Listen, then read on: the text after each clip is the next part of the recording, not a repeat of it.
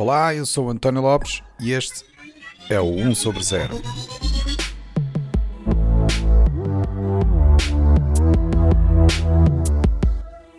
Este é o episódio 33, onde vamos falar sobre a app Stay Away Covid. Olá, bem-vindos a mais um episódio do 1 sobre 0. Nós hoje vamos falar sobre a aplicação Stay Away Covid, uh, uh, como devem saber, a app portuguesa de Contact Tracing, que tem como objetivo ajudar no rastreio de infecções do Covid-19. E para tal, tenho aqui hoje comigo três pessoas que poderão ajudar a apresentar e a discutir os pontos de vista relacionados com o contact tracing e, naturalmente, focando-nos no exemplo em particular desta da app portuguesa para o efeito, o Stay Away Covid. Para começar, então, tenho o prazer de apresentar o Rui Oliveira, que é o coordenador do projeto do Stay Away Covid no Inesctec e que nos irá ajudar a perceber melhor como funciona a aplicação em si. Depois tenho comigo também os dois convidados que já participaram no, no, episódio que fizemos sobre a pandemia e a tecnologia, o episódio 23, onde falámos, entre outras coisas, sobre contact tracing. Eles são, portanto, o Dr. Bernardo Mateiro Gomes, médico especialista em saúde pública, e o Rui Carmo, que é arquiteto de soluções na Microsoft e já conhecido convidado do podcast.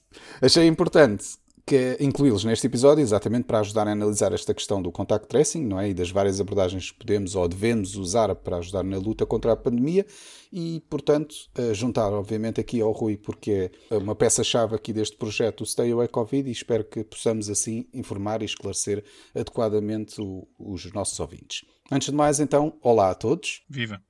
Bem, eu já tinha dito tecnicamente olá pelo meio, mas olá, pronto. Eu acho que a melhor forma então, de nós começarmos é naturalmente através da definição de contact tracing, porque se vamos falar disto e não é uh, totalmente definido, uh, convém que fique claro para os ouvintes o que é que estamos aqui a falar. Bernardo, eu se calhar pedia-te, enquanto autoridade médica neste, neste episódio, para dares uma, uma definição básica e se calhar já agora explicar como é que é feito o contact tracing tradicional, ou seja, aquele que não recorre a estas tecnologias, como a gente depois vai abordar mais à frente. Olá, viva a todos. Um, não, era importante mesmo só definir aqui uh, alguns conceitos, mas só chamar a atenção de que isto não é propriamente algo de novo. Uh, antes da, da questão da Covid-19, algo que era também habitual nestes contextos era na questão da tuberculose. Por exemplo, quando aparecia um caso de, de uma doença, um doente de tuberculose, o que se faz, habitualmente uma tuberculose de forma, com forma respiratória, porque há muitas formas que não são infecciosas para terceiros, uh, é perceber à volta quem é que pode ter sido exposto durante X tempo e depois nós decidíamos testar essas pessoas para saber se eventualmente tinham ou não tuberculose latente depois de uh, excluir a forma ativa da doença. Isso é só um pormenor para dizer o quê?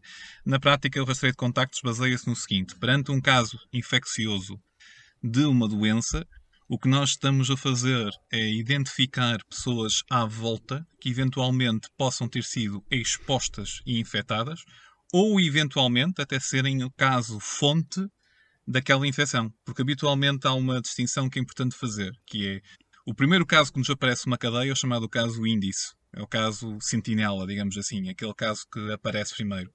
E depois, esse caso pode não ser o caso fonte daquela cadeia. Ou seja, o caso que origina aquela cadeia pode não ser aquele. E nós temos que andar para trás e tentar perceber o que, é que acontece. Na prática, Covid-19, aquilo que eu tinha pedido para, de alguma maneira, explicar é, tendo o contexto de um período de incubação de 2 a 14 dias, tendo também a questão da transmissão pré-sintomática, é uma doença bastante exigente em termos de rastreio de contactos.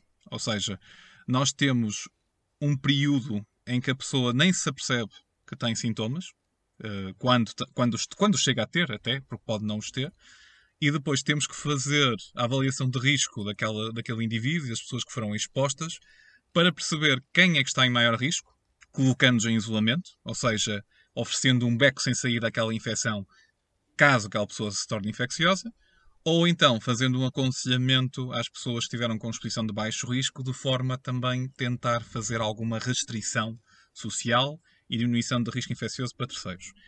Só uma questão de escala, e para concluir, é que, por exemplo, a Alemanha pôs, uh, pôs um cut-off de para cada 4 mil habitantes ter um indivíduo só a fazer isto. Portanto, eles, o número original era um 25 para 20 mil, mas simplificando um para 4 mil. Impressionante, de facto. O que é bastante exigente em termos de recursos. E aqui o que vale a pena dizer, vamos falar mais, da, obviamente, da app, que é isso que estamos aqui a falar, só que é importante perceber que as unidades de saúde pública que estão a fazer este tipo de trabalho são muito diferentes entre si, há muita heterogeneidade no país, e há unidades de saúde pública que efetivamente têm dificuldades de recursos para assegurarem uma resposta em tempo útil, porque se nós demorarmos muito tempo a, a, contactar as pessoas que foram expostas, provavelmente já estamos. Sim, já o até... surto se foi, não é? Pois. Exatamente, já estamos a alimentar a cadeia de transmissão de uma forma eh, que não é pretendida. E isto torna-se particularmente difícil em meios densos, em meios urbanos e, sobretudo, até muitas vezes com algumas barreiras culturais pelo meio. Portanto, ainda se torna mais exigente esse rastreio de contactos. E pronto, é este o contexto global, porque efetivamente nestes tempos de pandemia também temos de ter a noção de que há vários contextos, há várias unidades de saúde pública e também há cidades e, e, contextos culturais e sociais diferentes, e portanto eu veria como o contexto mais exigente nesta altura até a região de Lisboa e Val do Tejo, nomeadamente à volta da cidade de Lisboa. Mas é interessante porque tu apontas aí uma série de critérios de priorização e triagem, não vou chamar de triagem no sentido da palavra, não é? que normalmente se usa, mas é preciso fazer priorização na forma como lidas com os contactos, com o backtracing, né? quais são aqueles que são mais prováveis, qual é o fazer, perceber quais são os contextos prioritários em, e perseguir que os contactos estiveram nesses contextos prioritários, etc. Para várias, através de várias entidades de saúde, é um processo que até se calhar é difícil de normalizar, não é? Há algumas diretrizes, temos normas para isso. Agora, o que eu quero chamar a atenção é que, por exemplo, para mim é muito mais fácil lidar com um contexto homogéneo em termos socioculturais, em termos uhum, de contactos. Uh, mesmo se calhar uh, a confiança mútua e a confiança que os serviços de saúde têm junto à população é superior, um, e, e, não temos que lidar com todo um conjunto de obstáculos uh, que, que, se calhar, em, em zonas como Lisboa, que não são tão fáceis, nomeadamente até outra coisa, que é também a disponibilidade até chega a ser financeira das pessoas cumprirem as, os isolamentos e coisas do género. Mas claro. isso já vamos para outras, para outras áreas. Hum, no, outra no contexto exatamente. do rastreio de contactos, a identificação do risco, Uh, acho que a maior dificuldade até em meios urbanos é o número de contactos médio por indivíduo. Exatamente, pois. É, o facto, é a densidade uhum. populacional, obviamente, sim, não contribui sim. para que esse trabalho seja fácil de fazer e muito Exatamente. menos em tempo útil. Não é? Lá está. Agora que já sabemos como é que é feito este contact tracing mais tradicional, eu acho que até é uma boa altura para perceber como é que isto é executado do lado da app para, para, de certa forma, percebermos também que as diferenças e onde é que uma coisa pode contribuir para aquilo que, que é esperado do, desta atividade de rastreio de, do vírus. Rui, esta é obviamente a tua deixa. Explica lá em termos básicos como é que funciona a aplicação e eu e os restantes convidados, naturalmente, se calhar faríamos perguntas caso achemos que seja importante salientar algum ponto, mas uh, dou-te a palavra completamente. Explica lá o, como é que é o funcionamento uh, dito normal da aplicação. Viva, olá. Pois esta contextualização do Bernardo é, é, é importantíssima. Nós, ali, em finais de março, eh, início de abril, tivemos o crash course eh, sobre, sobre toda esta problemática. Eh, sabia-se bastante menos das especificidades da Covid-19 do que se sabe hoje, mas a nossa colaboração com o SPUP, que é o Instituto de Saúde Pública da Universidade do Porto, permitiu-nos esse, esse crash course, estarmos sensibilizados com muita coisa que ocorreu há 25 anos na luta contra a SIDA e em que era preciso também eh, fazer um, eh, contact tracing em situações muito, muito particulares e, e, e a saúde pública eh, em Portugal não, está, não tem o desenvolvimento que outras, outras áreas da saúde têm, pelo facto de, de, de, felizmente não termos tido fenómenos destes com frequência. E, portanto, houve ali logo em março e abril um certo receio de estarmos a atacar uma coisa enorme que não conhecíamos ainda o, o que era, com as ferramentas, e esta, esta era, era, era a expressão que era usada pelo, pelo, pelo Henrique Barros, com as ferramentas de, do século XIX.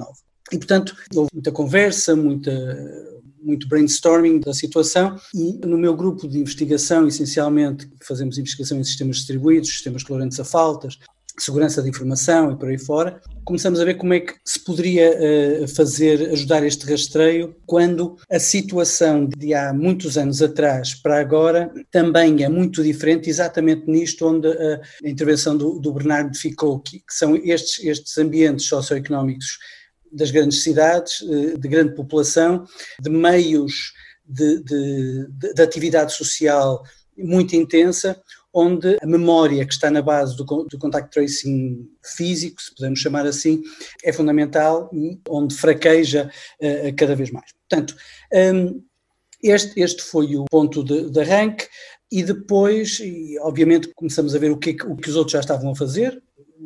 A Ásia começou a trabalhar nisto antes de nós.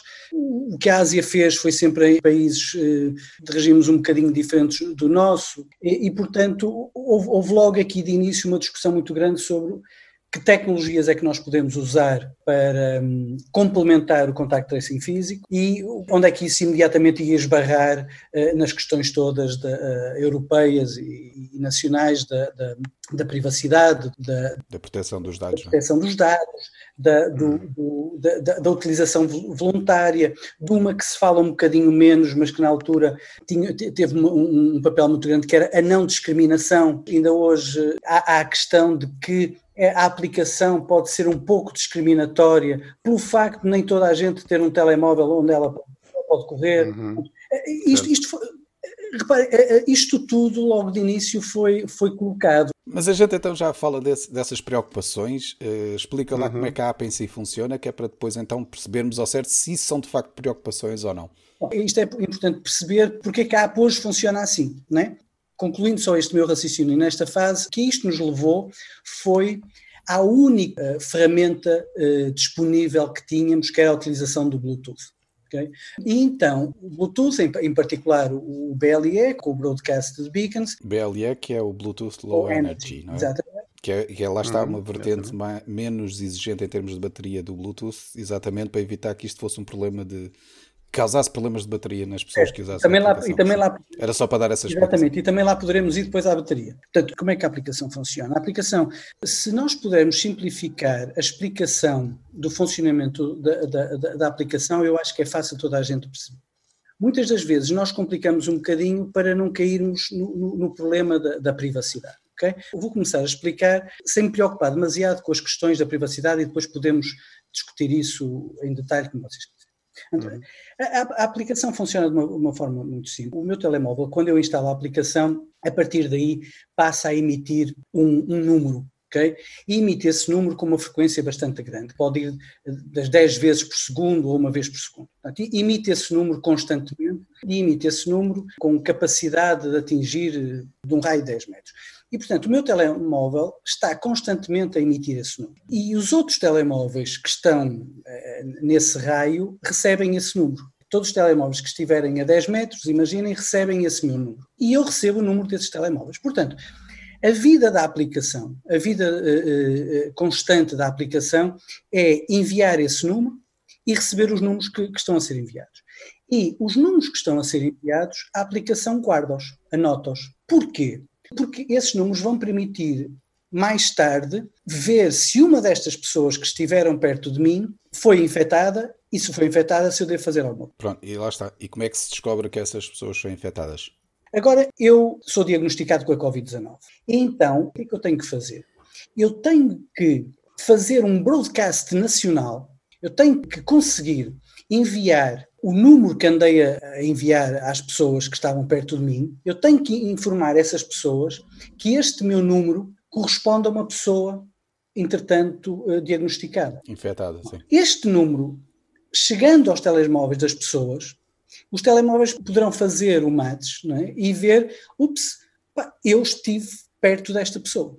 E depois, o que a aplicação faz mais é, depois de ver que esteve perto desta pessoa, se quiserem, que, aquele, que aqueles telemóveis estiveram perto um do outro, vai fazer uma avaliação que nós chamamos um cálculo de, um cálculo de risco e vai ver se, a, se aquele contacto que houve foi suficientemente próximo e suficientemente duradouro para ser considerado de facto de elevado risco. E isso é conhecido, esse algoritmo que faz essa é o quê? Com um determinado nível de proximidade e de tempo? Por exemplo, dizer que durante 10 minutos estiveram provavelmente a 2 metros, uma coisa assim do género, é? Exatamente. O, o, o, o número que nós usamos em Portugal e que varia um bocadinho os parâmetros que usamos em Portugal e que variam um bocadinho na Europa são, é, é um período de 15 minutos e isto é standard, em toda a Europa estamos a usar os 15 minutos e, e em Portugal estamos a usar os 2 metros. Há países na Europa que usam um metro e meio. Okay? Portanto, um contacto de proximidade, não é? Um contacto de proximidade uh, que tenha durado mais do que 15 minutos e, que, e, e, constante, não é? Constante, mais de 15 minutos. e também de forma constante, constante a uma distância inferior a 2 metros, é considerado de elevado risco. E aí o telemóvel okay. da pessoa imita tal notificação para dizer, olha, esteve próximo deste, de, uma pessoa infectada, obviamente não diz quem, mas diz que teve próximo. Não sabe quem, estamos a falar de números, não sabe quem, uh, e diz, e, e, e, e no caso da, da, da, aplicação portuguesa também não diz quando. Okay? Poderia dizer claro. foi ontem, ontem, ou foi Mas só se sabe é que foi num período de 15 dias, não é? máximo de 14 dias, exatamente. Ok. Já agora, só uma coisa que se calhar não ficou clara quando tu estavas a dizer que é quando uma pessoa é infectada e depois tem que haver um broadcast desse número. Na verdade, não é um broadcast por todos os dispositivos, não é? O, pelo que eu percebi, o que se faz é que esse número em particular é publicado num servidor público e que depois os vários dispositivos é que consultam Exatamente. frequentemente esse servidor público para saber se está lá um número infectado, não é? Exatamente, é exatamente isso. Portanto, em abstrato ou conceptualmente é um broadcast, não é? Eu, eu, eu, pretendo, eu pretendo que aquele meu número chegue a toda a gente, porque obviamente eu não sei exato, exato com quem é que me cruzei. Portanto, conceptualmente é um broadcast. Na prática, a forma como isso é feito é, é colocado, é, é, um, é informação que eu, é informação absolutamente pública. Não, não, não, há aqui, podemos depois ver isso com detalhe, mas não há aqui, não há aqui necessidade de a cifrar, de, não há aqui preocupação de segurança Sim, isso era uma das coisas que lá está, que se calhar também não perguntei e devia ter perguntado, que é os, estes números em si que são trocados não são identificadores nada. pessoais, portanto são números aleatórios, não é? Porque na prática aquilo não associa nada à pessoa, não é tipo o número de telemóvel da pessoa, pois não? De todo. Espero bem que não. Isso, isso, é, uma, isso é uma nomenclatura, é uma questão de nomenclatura importante, porque pronto, porque as pessoas, as pessoas não precisam de saber de GUIDs nem nada dessas mas coisas, na mas prática é salientar isso. que, pronto, pronto, sim, que são identificadores aleatórios, escolhidos, uma janela de tempo, etc. Pronto, que, Com pouca probabilidade de colisão, espero eu. Sim, é, menos que haja um universo alternativo agora. Uh, a questão é mais, pronto, a nomenclatura, a nomenclatura para as pessoas, uh, há muitas pessoas que têm receios completamente infundados em relação à, aplicação. Nós temos de ir desmistificando isto passo a passo. Sim, já, já, já vamos falar dessas questões, era isso que eu estava sim, a falar. Sim, sim. Mas queria deixar claro que é, que é tal questão de que os números que estão aqui trocados, estes tokens, são de facto números que não são relacionados com a informação pessoal do dispositivo. É? Portanto, é simplesmente um, um identificador, uhum. como se eu escolhesse um número ao calhas e dissesse para toda a gente que está à minha volta esse número e eles anotavam e, portanto, ficavam com e vais ver, António, vais ver, António, que ainda, uhum. é, ainda é mais do que isso. Não é? quando, quando entrarmos na, na, na, questão dos cuidados com a privacidade, vais ver que é mais que isso. Mas, mas portanto, conceptualmente é, é, é, é um broadcast. Uhum. Uh, de facto, o que acontece é esta informação é colocada uh, num servidor público que está, que está alojado na, na, na, Casa da Moeda. Está alojado na Casa da Moeda porque a Casa da Moeda tem um, um data center com as características que entendemos necessárias de segurança uh, para o alojar. A informação é pública e as pessoas vão lá buscar, o telemóvel, a aplicação vai lá buscar e faz a comparação no seu próprio telemóvel. Portanto, esta comparação, este, este, este match de se eu vi aquele número é feito no meu, no meu telemóvel. Pronto, para deixar claro, o que estavas a dizer é que a aplicação não envia os números com quem eu tive contacto para lá para esse servidor do jeito, olha, estes são os números com que eu tive, diz lá se há alguém infectado aí. Não, é ao contrário, é dá-me os infectados e eu comparo aqui localmente uhum. no meu dispositivo e a informação não sai Exatamente. dali. Exatamente, isso distingue de raiz uh, o modelo que nós utilizamos e que a esmagadora maioria da Europa está a usar, distingue esse modelo com o modelo que a França está a usar. Uh, França usa um modelo exatamente como tu estavas a, a, a dizer agora. Eu envio os, os, os, os números que vi e o servidor, e o servidor central faz a comparação e diz qualquer coisa. Mas já agora, eu acho que já, já deu para perceber exatamente como é que a app funciona nesse contexto, não é? Mas também pelo facto de estarmos a falar de um contexto específico de pandemia e, como tu disseste bem, isto é uma forma complementar às ações que qualquer pessoa já deve tomar nestas circunstâncias, não é? Nomeadamente proteção pessoal, distanciamento físico, tudo bem, mas há também aqui algum ceticismo em relação à, à, utilidade da app em si, e eu confesso que expressei essa opinião no tal episódio 23 que eu estava a referir uhum. há bocado, em que eu de facto não acredito que a app seja útil a não ser que uma grande fatia da população a esteja a usar. Isto é, no meu entender, e portanto esta é a minha opinião daquilo que eu posso avaliar desta abordagem de rastreio, tem cá para mim que isto só funciona se todos os links nesta potencial cadeia de transmissão estão presentes no tal ecossistema da, da app, não é? Portanto, Como é que tu achas que a app consegue ser efetivamente uh, útil se a fatia da população que a usa não for suficientemente alargada? A gente depois podemos falar de números, quantas pessoas é que usam e o que é que é uhum. necessário para isto, mas isto lá está. Eu acho que é importante realçar esta questão do, dos elos que, que, temos nesta cadeia de transmissão e que pode ficar interrompida exatamente porque alguém não está uh, a refletir a sua presença nessa cadeia de transmissão por causa de não estar a usar a app. Vocês pensaram, discutiram isto? Como é que, como é que isso foi uh, abordado? É uma questão que também está a ser estudada desde o início. Eu aí, se calhar, separava a, a, o comentário a, a, essa tua questão de duas formas. Há o Rui Oliveira otimista e acha que deveríamos conseguir ter a app instalada em 6 milhões de residentes em Portugal. Okay? Porquê? Por uma razão simples, é que quantos mais usarem a app, mais resultados, em quantidade, estou a falar em quantidade, mais resultados nós teremos. É? Pronto. E, e, eh, e claro. isso eu acho que é intuitivo, uh, toda a gente percebe quanto, quantos mais usarmos, melhor. Agora, eu acho que é um bocadinho falacioso uh, tentarmos perceber ou tentarmos arranjar um número a partir do qual uh, a app vale a pena ou, ou, deixa de valer a pena. Porque se formos por aí, Uh, entra, entra o Rui Oliveira, muito, muito, muito, muito matemático, se quiseres, muito, muito terra a terra, e diz: pá, dois já chega. Okay? E, e, se, e se dois não chegar, eu dou-te outro número, que é o seguinte: ao dia de hoje, nós temos uh, quase 900 mil downloads da aplicação. Okay? E desses 900 mil downloads da aplicação, também ao dia de hoje, temos 33 pessoas que usam a app, usavam a app, que, que foram diagnosticadas com, com, com, Covid e que submeteram o, o, o tal número que, andou, que, que andaram a, a, a difundir no, no servidor da, da, da Casa da Moeda. Portanto, o que é que isto quer dizer? Quer dizer que umas largas centenas ou largos milhares de pessoas terão recebido uma notificação de que estiveram perto de uma pessoa infectada. E esse número eu não sei e, e, e, e nunca saberei. Pois, porque não é algo que fica do vosso lado, porque é uma comparação que é feita em cada um dos dispositivos. É, exatamente.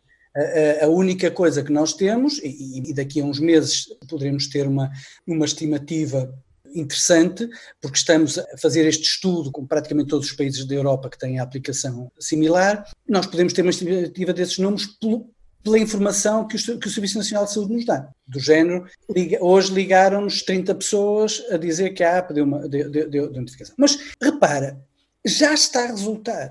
Pelo menos para essas 33, sim, e para os contactos delas estaria a resultar, sim. E se, e se, estes, se estes 33 uh, eh, foram assintomáticos, ou infectaram, ou contagiaram no período de, de, de, de infecção, isto já valeu claro. toda a pena uh, do mundo. Útil, Portanto, uh, agora, chega, uhum. o Rui Oliveira diz que não, faltam 5 milhões. Okay? mas, mas é, é, de, de, novo, é um bocadinho falacioso e, e, acho, e acho que até contraproducente preocuparmos demasiado com esse número. Eu compreendo que, que é o número que, que, os jornalistas procuram números, as pessoas procuram como referência e tudo mais. Agora, houve também desinformação. No início deste, deste processo, uh, houve um, um, um estudo feito pela Universidade de Oxford que, que foi publicitado na, na imprensa e ainda hoje essa informação é passada de que eh, pelos modelos matemáticos, portanto, a simulação que tinha sido feita pela Universidade de Oxford, era necessário que houvesse um uptake de 60% da população para que isto resultasse. É? Isto passou. E, de facto, esse, se fosse assim, esse, esse artigo, esse estudo, e reparem, estudos de modulação são sempre estudos de modulação. Um modelo é sempre uma, uma, uma, uma, simplificação, normalmente muito grande, da realidade. Mas se esse estudo, se o resultado desse estudo fosse esse, esse estudo não teria o valor, o enorme valor que tem. Porque o que de facto esse estudo diz, eh, eh, dizia era que para um R de 2,5, um R0 de 2,5, que era o, o assumido para, para a Covid-19, se nenhuma outra medida de mitigação da, da, da, do contágio fosse utilizado, então era necessário um uptake de 60%.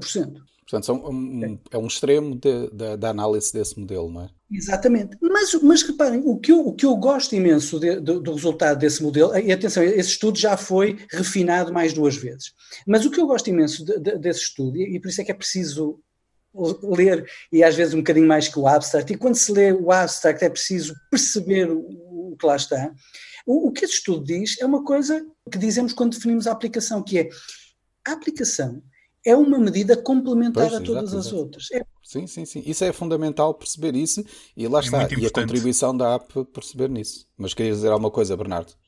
Não, não, essa mensagem é muito importante porque a questão da. Eu tenho aqui um conjunto de coisas já estruturadas e pensadas para dizer relativamente a isto e até para defender o episódio 23, salvo eu, onde falámos, onde falámos sim, sim, sobre sim, isto. Não, não, nós, nós podemos fechar o loop já com claro, o Rui claro. nos contou, podemos fechar o loop sobre várias coisas que dissemos na South é, não, eu, eu vou só dizer duas ou três coisas que acho que valem a pena, que é assim, o investimento está feito. A app está feita, o trabalho está feito. Portanto, nem vamos estar a abordar uh, neste momento aquele que diz, aquilo que diz respeito a uma avaliação uh, de, da app, porque isso o tempo dirá uh, como é que as coisas são ou deixam de ser.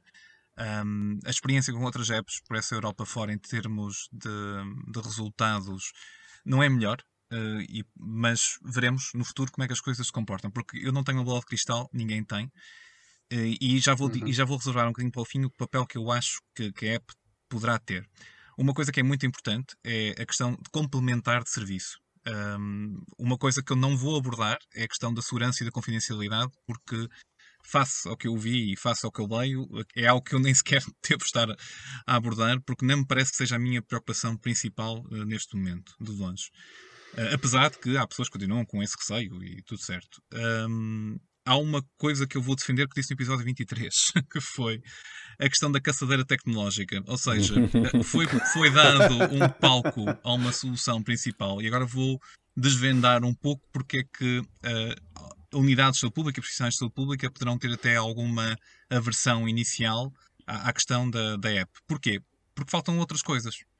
Uh, e há unidades que não têm uh, recursos suficientes para dar uma resposta em tempo útil ao rastreio clássico de contactos.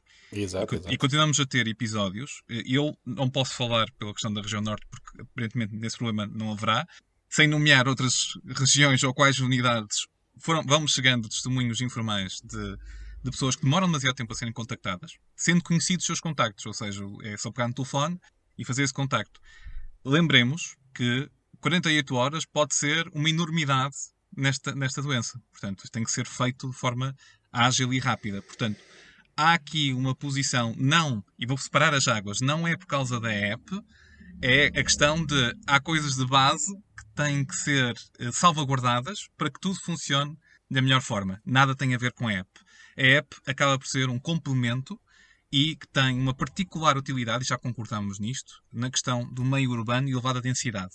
Ou seja, na incapacidade de identificar todos os contactos, acaba por ser um instrumento adicional de alguma segurança. Agora, atenção, a questão de os falsos negativos, que é aquilo que estamos a falar, papel complementar, lá para a app não me dar um aviso, não quer dizer que eu não tenha estado em exposição, mas isso é claro, é mais que óbvio. Sim, sim. As pessoas têm que ter uhum. noção disto quando estão a usar a app.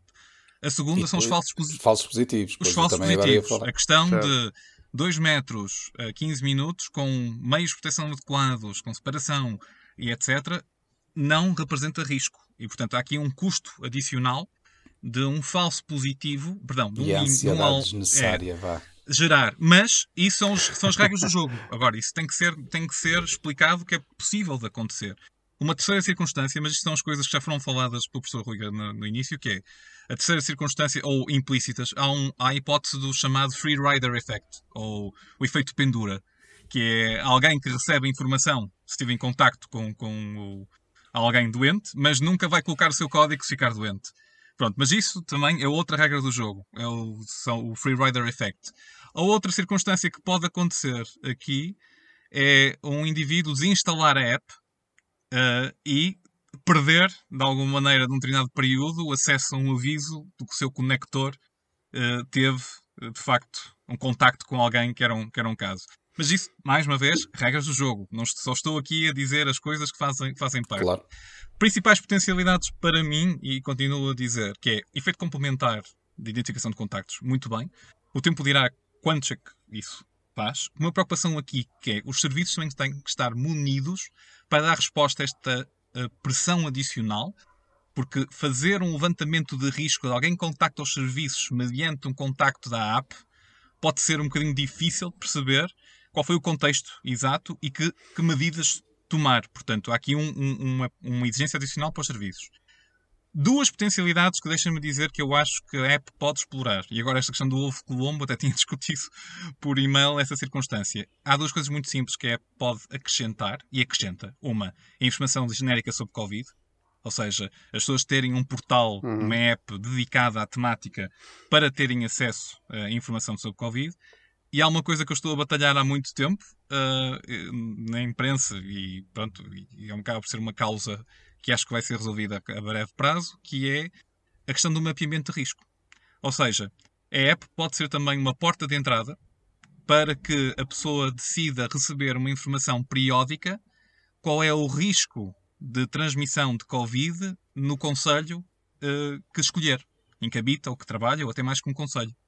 Ou seja... Gostei da nuance do escolher. Porque fizeste aí um curto-circuito muito limpinho à questão do GPS não, e da Ou seja, não, não vai, não, não, não vai funcionar por, não, não iria funcionar por GPS, funcionaria por sim, sim, sim, escolher voluntariamente receber informação sobre os conselhos uhum. que entender sobre a transmissão de risco. Uhum. E isto não parte de informação da, obviamente, da app. Isto tem que ser uma pois. informação, sobretudo, qualitativa e interpretativa face aos números que estão no terreno, porque volto a dizer, é uma coisa muito importante os números num conselho não traduzem risco. 70 casos metidos numa instituição sem transmissão comunitária, sem verter para a é? comunidade, não representam risco absolutamente nenhum para aquela comunidade. E, portanto, há aqui finesse em termos de interpretação qualitativa de risco que vai para além disso. Ou seja, eu só estou aqui a acrescentar dois pontos, que é, para além da questão do contact tracing, há aqui uh, mais que devemos fazer, então agora com a abertura das escolas é absolutamente fundamental também darmos informação de qualidade sobre qual é o risco que nós temos na zona que pretendemos uh, uh, em que pretendemos circular, seja ela sim, sim, sim. profissional ou seja ela de habitacional ou de convívio. E portanto, há aqui um, um conjunto de peças. A Stay Away Covid é uma peça complementar que pode representar um ganho e ainda tem aqui mais estas vertentes que não representam todas as circunstâncias de alguma delicadeza que o professor Rui estava a nomear, que são bastante complexas em termos de confidencialidade, em termos de segurança, em termos de etc. Hum. Eh, mas ainda tem aqui um bocadinho mais de, de aporte que pode ser explorado no futuro. E este, sem, sem, sem dúvida, sem metade, sem metade, sem um, um, milésimo da complexidade das 15 mil linhas de código batidas e, todo aquilo, e toda a máquina que isto montou. E, portanto, Já é agora, deixa-me passar a, aqui a pergunta ao Rui Oliveira, exatamente neste sentido de dizer isso. Já houve essa tentativa, ou não sei se, se, podes falar sobre isto, mas já houve essa tentativa de tornar a aplicação em algo mais, aproveitar este potencial dela estar instalada em quase um milhão de dispositivos para usar isto como um mecanismo de, de divulgação e informação sobre a doença e, e o vírus? António, é algo que está constantemente em cima da mesa uh, e, e vou-te dizer, uh, uh, grandes discussões, no, no, bom sentido, é, sobre as funcionalidades da app foram tidas no início. E isso foi sempre algo em que eu fiz, fui, fui irredutível, foi que a app apenas tivesse isto até nascer e até saber andar. Depois disso acontecer, há um conjunto de coisas, até porque, até porque como o Bernardo. Eh, só, só aqui um parênteses que não tem nada a ver, mas sim, eu não sei se o Bernardo me está a tratar por professor para distinguir do Ricardo. é para eu tratar por doutor Bernardo. Não, Rui, Rui, Rui, ficamos combinados. Rui, acabou, acabou. Eu, eu doutor, eu não. Eu, eu, eu cedo à primeira cada vez que, que me viram a mesa do jogo, eu cedo. Ok. okay. Uh, não, o, o, nós hoje sabemos muito mais coisas e, e, e há um conjunto de, de, de de, de coisas que, que, poderão vir a ser interessantes para a aplicação, havendo o suporte que o Bernardo também mencionou. Não é? E nós temos que fazer um caminho, e esse caminho está a ser feito, e há, e há um conjunto de, de, outras coisas que podem ser colocadas. Eu vou-vos dizer uh, onde é que eu tenho sido irredutível. Uh, tem, no, no facto de que esta aplicação é muito chata. Esta aplicação não faz nada, não diz nada, não, não, a, a gente instala a aplicação, ela vai para background e queremos que ela nunca mais nos chateie. Ora, eu, eu, costumo dizer, é a aplicação mais chata que alguém vai ter no, instalada no Sim, telemóvel. aliás, aparecer uma, uma notificação da aplicação no telemóvel, eu até que fico com medo, não é? Porque é mau sinal. E há pessoas que têm receio de instalar mesmo por causa disso. Então, e se aparecer o alerta? Oh, Exatamente, é melhor não fazer nada. Uh, mas uh, muitas das sugestões que, que, que nos aparecem são uh, sugestões para tornar a aplicação mais inter interessante do ponto de vista lúdico. Okay? E isso não faz qualquer sentido. A meu ver, isso não faz qualquer sentido. Até porque, até porque, eh, como compreenderão, enquanto a aplicação não chegar aos 6 milhões de residentes em Portugal, há muitas outras coisas que nós temos que, que fazer e, de explicar e tudo mais. Agora, como compreenderão, eu, eu, eu de, de, epidemiologia não percebo nada, tenho andado a aprender depressa, mas as coisas que o Bernardo diz fazem todo sentido. Isto, isto, não, isto, isto não ataca o país inteiro da mesma forma. Nós temos que conseguir ser muito mais capilares no tratamento destas coisas. Uh, da mesma forma que nós temos que evoluir na, na, na, rapidez dos testes, e, e, se nós conseguíssemos ter testes em casa para, para era fantástico. Portanto, este caminho que há a fazer poderá ser apoiado pela app. desde que a motivação não seja torná-la menos chata. Isso, isso... Não, isso eu como eu gostei imenso do termo que o Bernardo usou da caçadeira tecnológica, porque estando no meio tendo assistido a gerações atrás de gerações de aplicações móveis de vá, utilidade duvidosa é? e de, de, soluções à procura de problemas, um, acho que uh, foi um bom equilíbrio entre, entre uh, pronto, as expectativas que se geraram em torno de uma solução técnica que é só uma solução, que é um imperativo moral porque a podemos fazer. Já agora também para despistar essa questão, que é, nós devíamos ter feito isto, não era uma questão do grau de sucesso, porque por menos pessoas que, que melhore a vida ou que dê melhores oportunidades, devemos, devíamos fazê-lo. É? Ah, mas ao mesmo tempo, de facto, às vezes as pessoas criam expectativas completamente irreais sobre ah, o, a alavanca tecnológica magnífica, dourada, brilhante, com, com purpurinas, quando é preciso toda uma gama de processos e toda uma gama de melhorias e toda uma gama de raciocínios em torno disto, não é? E por isso acho que a coisa até agora tem corrido bastante bem. Aliás, eu fiquei, ainda estou surpreendido com o número de downloads porque quando nós começámos a discutir isto, é? no episódio 23, e quando se falou no facto da Apple e a Google lançarem uma API de suporte para isto, para pouparem a bateria, para estar built-in no sistema operativo, e já podemos depois discutir com as marteladas que a Google teve de fazer no Android para isto passar, a, a taxa de aceitação barra penetração era uma incógnita porque a expectativa era que, por exemplo, isto só funcionasse em determinados tipos de telefones e afinal conseguiu-se arranjar maneira disto funcionar em, até Android 6, acho eu. Acho que já estamos assim tão baixinho, não é? Uhum. Pronto, é? porque já agora, para, para, as pessoas mais técnicas, isto vai dentro do, do da, dos Google Play Services como parte da martelada que o Google pode pôr a qualquer momento uh, no, vosso, no sistema operativo do vosso telefone. Se estão preocupados com, com coisas paranoicas, preocupem-se com isso e não com o tratamento dos dados da aplicação, que isso é mais do que garantido que, é, que está anonimizado, etc. Agora, a questão é, em termos de outcomes, em termos de benefícios que isto traz às pessoas, um, há todo um campo, de, ou todo um conjunto de avenidas por explorar. Mas ao mesmo tempo ainda temos o reverso da medalha que é a questão de os receios todos de segurança, os receios todos de confiança e transparência, a questão toda do código aberto, que eu, entretanto, eu, vou, tenho, eu, eu já vi já, Deixa-me pôr aí esse ponto, porque de facto uma das principais preocupações que a gente tem visto nas redes sociais e em outros meios, Sim. e eu digo já que não é uma preocupação que eu partilho, principalmente porque sabendo como a app funciona, não, não me parece que haja razões para isso é a ideia de que isto de facto é um risco enorme para a privacidade das pessoas, porque na prática os dispositivos mantêm um registro dos contactos entre as pessoas. Há até teorias da conspiração de que isto pode ser usado pelos ah, governos para saber onde é que cada pessoa esteve em cada momento. E eu aqui acho que o problema se calhar vem do facto da app Android ter eh, pedido a ativação do GPS para funcionar, não é? Esse era um dos problemas, eh, um desafio técnico, não é? Que poderá ter levado ao engano de achar-se que a aplicação em si estava a usar o GPS, mas não.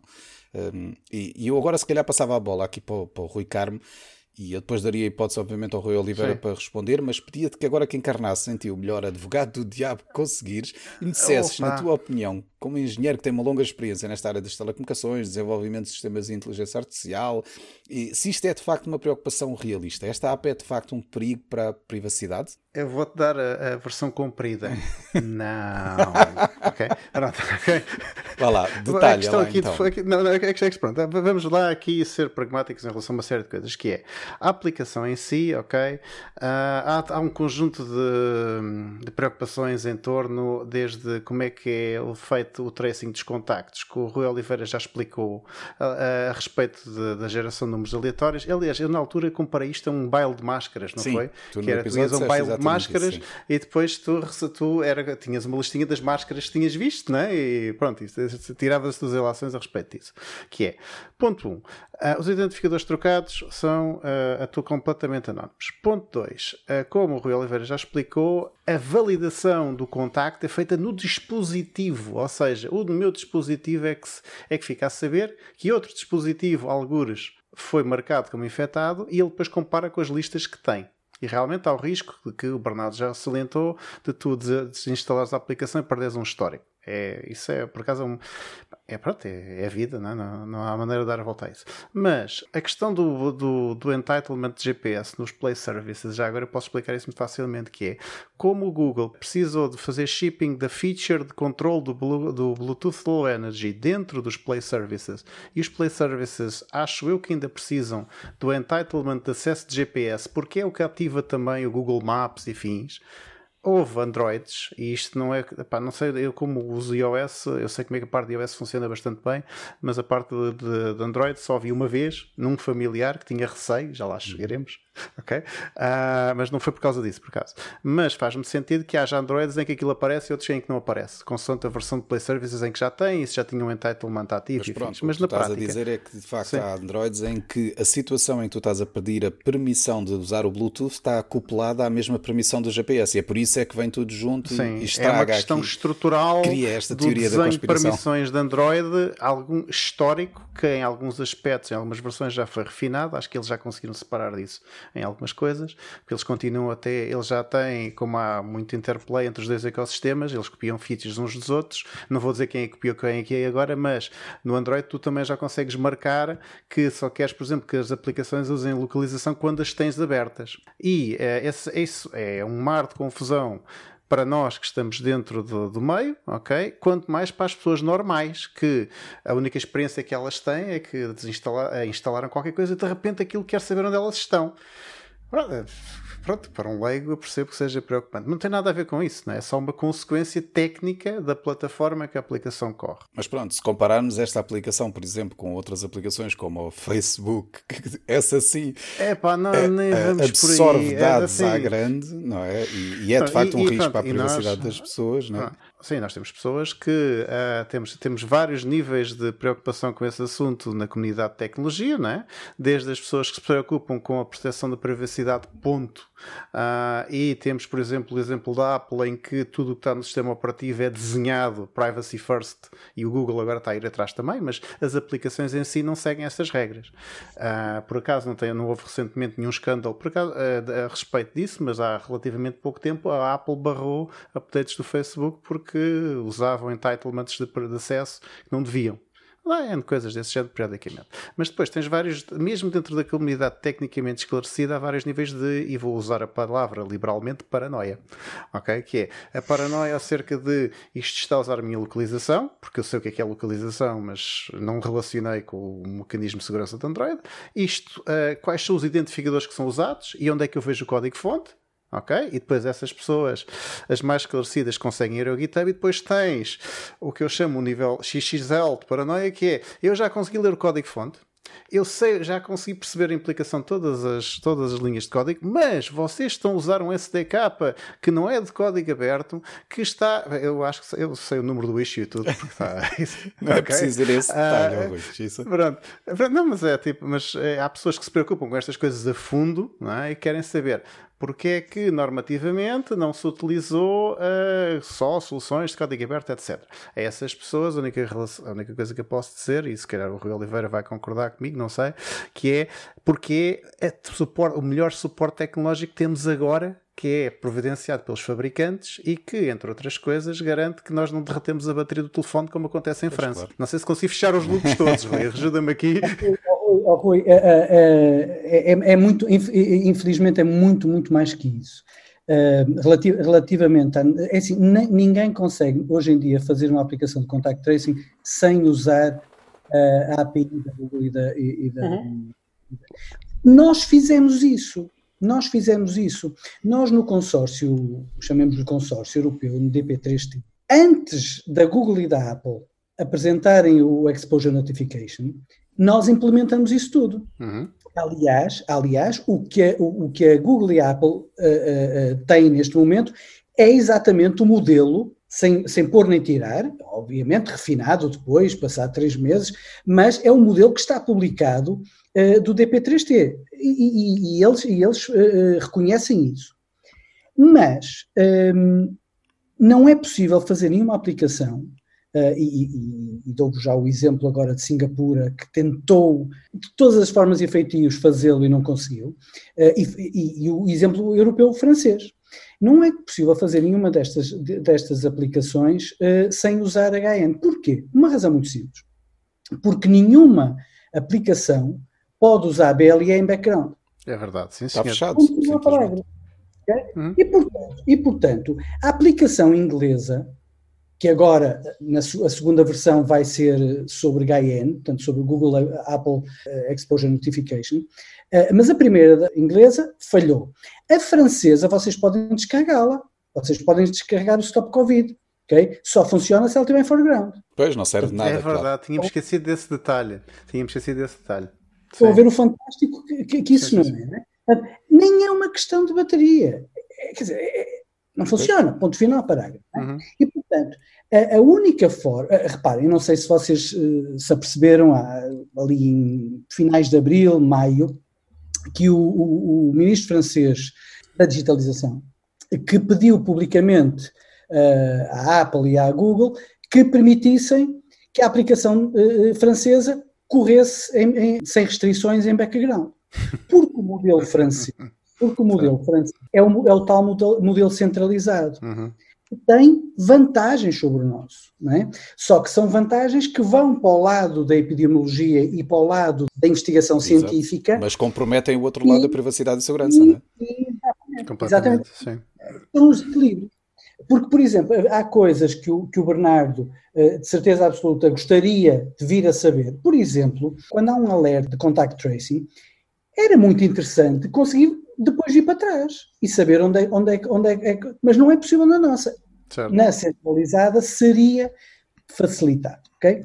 Portanto, isto são tudo equilíbrios. Isto para dizer que não é possível fazer nenhuma aplicação destas sem utilização da GAIA. Só que depois há, há, há pessoa, eu, eu, eu, eu, partilho de tudo que o, que, o, que o Rui disse. Não sei, vou ser franco, não sei o, o número dos issues no GitHub, porque eu não vou lá. Hum. Uh, o, o uh, gastei o compensante todo que tinha quem quer. também não recomendo, também não recomendo a leitura afinada. As pessoas trabalham comigo e os developers, obviamente, que, que acompanham isso, mas não são só os, os XXL.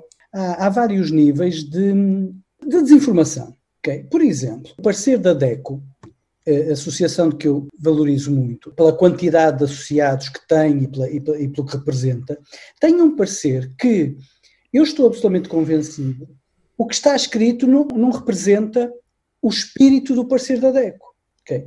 Porque a DECO diz que não pode recomendar a utilização da aplicação porque ela faz uso de, de código que não é open source. Okay? Ora bem, se nós formos ler, se formos ler isto à letra, o parecer é, está no site da DECO, se formos ler isto à letra, a DECO não pode recomendar a utilização de nenhuma, nenhuma. Ah, mas já agora, oh, Rui, deixa-me só deixar claro uma coisa. Quando se fala aqui de uh, código que não está disponível, Neste caso, não é o código da aplicação em si, é? porque o vosso código, segundo o que eu percebi, já está totalmente disponível. A questão aqui é as APIs proprietárias dos sistemas operativos que, que, que a aplicação faz uso, esses sim é que estão, obviamente, fechados. Pronto. E se calhar é daí que vem esse problema de, de que as pessoas falam da falta de transparência. Exatamente, e que depois, e que depois lá está no texto da defesa do consumidor, também lá está escrito exatamente nesses termos. E o que acontece é que, se assim for, a DEC não pode recomendar absolutamente nenhuma aplicação móvel. Nenhuma. E podemos extrapolar, não é? Podemos ir às, às, aplicações que correm em cima de macOS ou Windows e depois, se quisermos ser mais estritos, que eu também, ser, também posso ser XXL, e dizer que o firmware e o, e, e o microcódigo estão em qualquer máquina não é aberto e, portanto, cuidado uhum. com o que as placas de rede estarão a enviar para não sei onde. Portanto, se formos por aí, perdemos, quer dizer, há coisas que deixam de ser razoavelmente. Sim, perdemos a razoabilidade toda. Eu por acaso estava aqui a ver se a Deco tem uma aplicação móvel. se tivesse, agora era muito mal, não era? Coitados. E por acaso já... até tem, tem várias, uh, mas não vamos falar nisso agora. Coitados. Não, e deixem-me dizer, é, é, o que eu digo, ah, ah, eu julgo que, estou absolutamente convencido que o que está escrito não, não, não, não, não espelha o espírito da, da, hum. da, da foi, foi ali um, um excesso de, de, de zelo na, nas permitam, permitam só aqui uma, um, um anzol, eh, hum. algumas coisas para fechar, que é a minha participação, pelo menos eu escolhi que eu agora, agora pensei que tinhas dito anzol. Não, anzol, anzol, não, não, não, não. Eu, eu ainda, ainda tenho uma parte de mim que é geek suficiente para perceber a piada, que é que é portanto anzol, não, há, não há problema. Um, o que é que o que é que eu uh, estava a dizer, ou queria dizer? Ah, há um princípio de, de, base de apps, não vamos falar da Stay Away Covid, que é só mais uma, que é no sentido de dizer o quê? Mesmo a SNS App, quando foi lançada, uh, representa sempre um, uma questão de possível, como o Rui falou, possível iniquidade. Ou seja, há uma franja da população que não tem smartphone. Há uma franja da população, e vou estar a dar exemplos de, de um surto que estive a gerir, em que as pessoas nem sequer tinham o, o telefone para receberem receitas. Ok? Uh, nem, nem, sequer hum. tinham possibilidade de receber SMS. Portanto, ainda existem pessoas com estas limitações em Portugal. E, e, vale a pena pensar um bocadinho sobre isso. Não é um argumento contra, mas é sempre a questão de dizer quando nós acrescentamos e pomos uma caçadeira tecnológica em cima da mesa, temos que pensar que as pessoas sem acesso tecnológico uh, têm que ser ainda mais cuidadas pelo facto de nós termos uh, essa solução. Mais nada. E depois aproveito para fazer o contraste, que é, eu creio que o target, o alvo de 6 milhões, eh, nem sequer é o mais apetecível para medir o sucesso da app. Que é, eu creio que a app poderá ter o seu maior sucesso é especificamente nas áreas urbanas densas, Lisboa e Val do Tejo eventualmente do Porto. Mas, sobretudo, na região de Lisboa e Val do Tejo, em que tem havido, e são públicas as dificuldades de chegar a todos os contactos atempadamente e houve até exatamente uma necessidade de fazer uma task force, uma comissão específica para aquela zona para ajudar a recuperar de alguma maneira a resposta, é nesse contexto em particular e sobretudo com uma grande penetração de smartphones e provavelmente uma adesão da população que eu vejo que, é, que seja possível um maior ganho. Ou seja, eu só quero tentar aqui também tirar algum de pressão numérica à app, no sentido dos 6 milhões não serem propriamente o, o melhor marcador, digamos, para atingir o sucesso. Então deixa-me aproveitar para fazer a pergunta, Bernardo. Na, nessa, lá está, nesse, no seguimento dessa de opinião, como um especialista que tem que lidar com, com surtos, qual é que seria então uma boa métrica para se usar mais à frente, quando tudo isto passar, para perceber se a app foi efetivamente útil? Tudo bem, como o Rui Oliveira explicou, nós não vamos ter acesso a, a muitos daqueles dados que seriam úteis para esta investigação científica, né? nomeadamente perceber que quando houve uma pessoa infectada, como é que nós, eh, como é que isso teve efeito na população e como é que as pessoas que foram avisadas, como é que agiram, tudo bem, não temos esses dados, mas que outras métricas é que eventualmente se podem usar para, para perceber se, eh, se a app foi um sucesso, por assim dizer? Ok, isso é uma pergunta difícil e acho que o Rui vai concordar comigo. a questão que eu coloco aqui, só para completar a ideia anterior, é, é essa, a, a Stay Covid é, acaba por ser uma forma muito ligeira de, uma, de um conceito que eu julgo poderá, ser vir poderá vir a ser mais interessante no futuro, que é a chamada uh, Community, community Based Surveillance. Ou seja, o indivíduo em si contribuir de alguma maneira para os sistemas de vigilância epidemiológica. Neste caso, na COE Covid, a única coisa que ele faz é uh, assinalar-se como um, como um ponto da surtatividade que é sinalizado perante uh, a introdução de um código de risco. Portanto, é, é um bocadinho diferente, mas uh, há coisas como, que acontecem por esse mundo fora, e só para acabar essa ideia, que é como aquela história de pesquisar ou de termos o apanhado de todas as vezes que a pessoa mete febre ou temperatura na, no, no, Google e termos uma noção da distribuição geográfica de surtos de gripe e coisas do género. Portanto, é, é possível uhum. chegarmos a esse tipo de, de coisas. Exceto isso... quando eles estão a pesquisar sobre o filme de febre sábado à noite, não é? Exatamente. Eu costumo dar esse exemplo, mas é maneira de dar a volta à circunstância. Agora, uh, sucesso número de casos, número de, de vezes que, que, que, os códigos são introduzidos, ou seja, o número de vezes que isso, que, que isso é sinalizado. Eu creio que vai haver e vão haver pessoas, o número de pessoas que vão contactar os serviços em função de terem sido sinalizados pela, pela Stay Away Covid e vão dizer expressamente o que aconteceu por causa disso.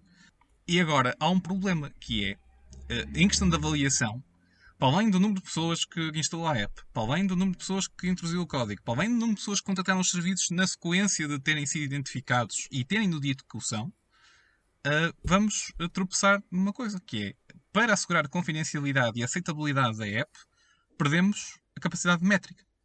E o que o Rui disse, de alguma maneira, uh, que, que, é, que, é, que poderia ser um intuito meu, eu, eu não gostaria muito de contar com o, Big Brother, digamos, no sistema centralizado ou com maior acesso a dados para investigação.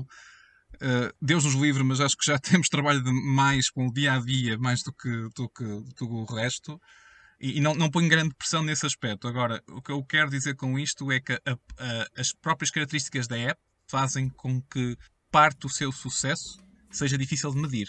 E, portanto, uhum. é, é, é, são as regras do jogo, creio eu. Deixa-me só, deixa só dar aqui um, uma chega que é uh, a questão da tipificação dos contactos no call center, que era uma forma de nós termos uma métrica de quantas pessoas é que foram realmente contactar o SNS por causa disso, era um aspecto importante e é mais uma vez um exemplo de como isto é parte de um processo, ok? De, todo, toda esta mecânica só ajuda uh, o tracing a funcionar se, por exemplo, as pessoas que foram que contactarem a, a linha 24 por causa do contacto da, da, da, da aplicação realmente forem registadas como tal de alguma forma, que é para termos essa estatística. É um indicador, temos de arranjar mais, temos de arranjar mais métricas de sucesso ao longo da cadeia pois, toda. Rui. Eu, obviamente que, que, que concordo. Uh, é, é, difícil, é difícil uh, medir, medir o sucesso e, e, e, a medida de sucesso tem, tem aqui uma importância enorme exatamente na utilização deste tipo de aplicações para o futuro.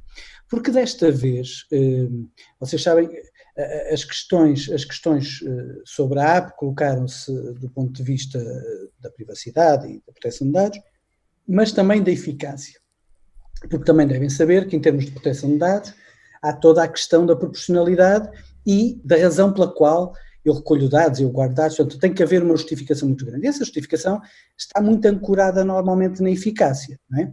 e, uhum. Só que isto foi a primeira vez que, fiz, que, foi, que foi feito. Nunca, eh, nunca foi feita uma ferramenta, pelo menos com, com esta dimensão, para contact tracing, nunca foi utilizado o BLE nesta situação. Isto foi a, ou seja, relativamente à eficácia, nós, os, os engenheiros de software, se quisermos chamar assim, o, eh, tivemos essa desculpa. É? como nunca foi feito, como nunca foi feito, não, mas é verdade, em termos de investigação, como nunca foi feito, nós temos que fazer para poder saber sobre eficácia. É, é, é, real, acontece, acontece, acontece isso com tudo. Mas da próxima vez, já não foi a primeira vez, portanto, da próxima hum. vez tem que conhecimento. E eu julgo que a próxima vez, eh, se houver uma próxima vez, eu acho que nem vai ser preciso haver uma próxima vez, porque se vocês eh, repararem, o, o contact tracing vai passar a fazer parte dos nossos, do sistema operativo dos nossos telemóveis. Ponto final parágrafo. Eu não sei se vocês já se aperceberam da confusão que a Google e a Apple lançaram. Sim, por causa de dizerem que afinal já não era preciso instalar a aplicação. Exatamente. exatamente. A, a razão é, é, é, relativamente simples. Eles, eles, entendem que facilmente fariam um last mile para países, para governos, para regiões. Eu acho que, que, que a coisa até é muito, muito direcionada aos Estados Unidos. Uh, Neste momento só funciona nos Estados Unidos o update que eles lançaram. E, e, pronto, e, e, se fores ver nos Estados Unidos, a esmagadora maioria dos Estados ainda não tem contact tracing. Portanto, uhum. aqui, não, reparem, não vejo como uma, uma, oportunidade de negócio diretamente, não, mas, mas foi, foi, é a tentativa da Google e da Apple fazer o last mile e captar isso para, para dentro do, do, do sistema operativo. Portanto, eu não me admirava nada que para o ano, daqui a dois anos, uh, nós, no, no, pacote de healthcare da Apple e da Google, e, e, eu até, até estava à espera que agora o Apple Watch que, que foi anunciado ontem. Né?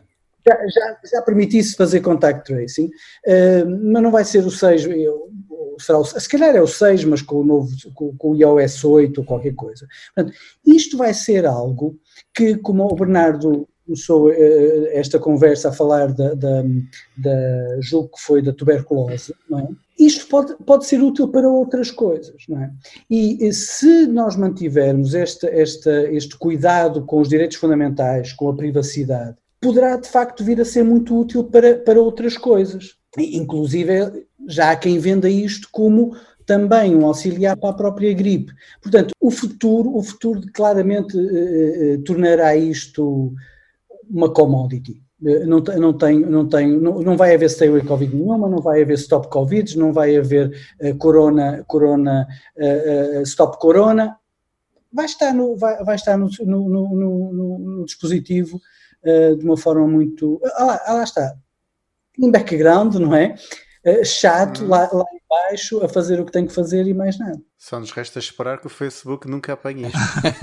Só quero deixar aqui uma nota que é, um, efetivamente, não, o, o, tempo, o tempo dirá. Agora, um, relativamente a todas estas questões e ao, relativamente ao sucesso e, e por aí fora, eu queria só deixar uma, uma última dica que é esta circunstância desta app um, tem características únicas que, que, mexem e que mexem com todas estas, estas questões e preocupações.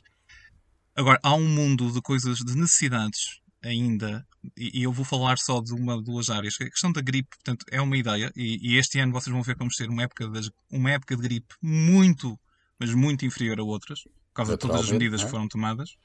Uh, e espero também que as pessoas que têm ou devem tomar a vacina da gripe, que eles que puderem. A outra circunstância que eu quero mencionar é que, efetivamente, por exemplo, em áreas como a saúde mental, nós estamos muito, mas muito necessitados de dados populacionais uh, representativos uh, de saúde mental, não de doença, uh, da forma como as pessoas estão, como se sentem deixam de se sentir, e com alguns, alguma parametrização, e com participação voluntária, por exemplo. Eu não estou a falar aqui das, das da complexidade de ligações e identificações. Agora, eu só quero fazer outra vez menção que é esta história da vigilância epidemiológica participada pela comunidade, seja desta forma ou de outra, ainda é um universo a explorar. Portanto, ainda há aqui muita coisa que podemos falar no futuro. Muito bem.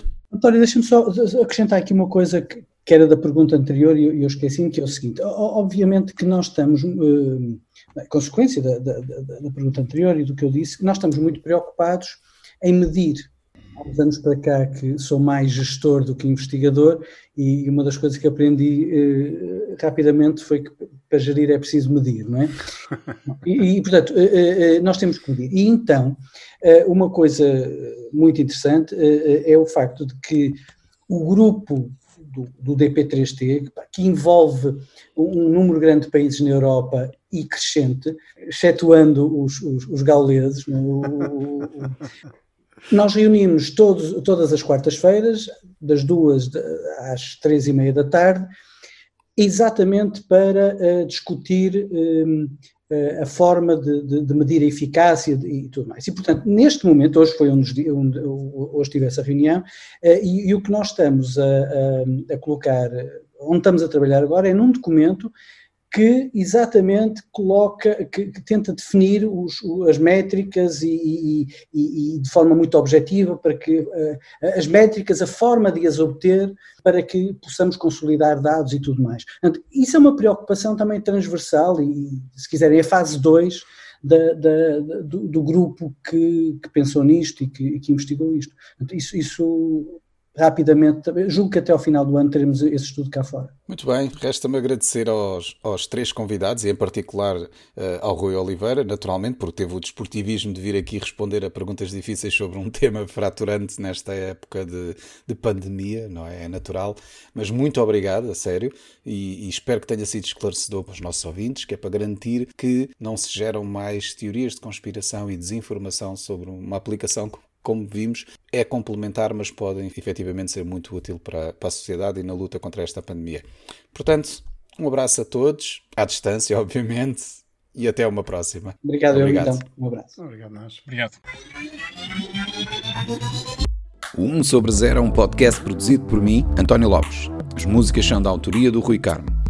Se quiserem saber mais sobre o podcast, aconselho-vos a visitar o site 1sobre0.com onde poderão encontrar mais informação sobre os diversos convidados e sobre cada episódio, incluindo as várias notas e referências que fazemos durante as conversas.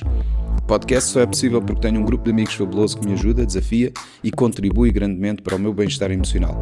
Se quiserem entrar no nosso mundo louco de conversas sobre o futuro, podem começar por visitar o site oneoverzero.org.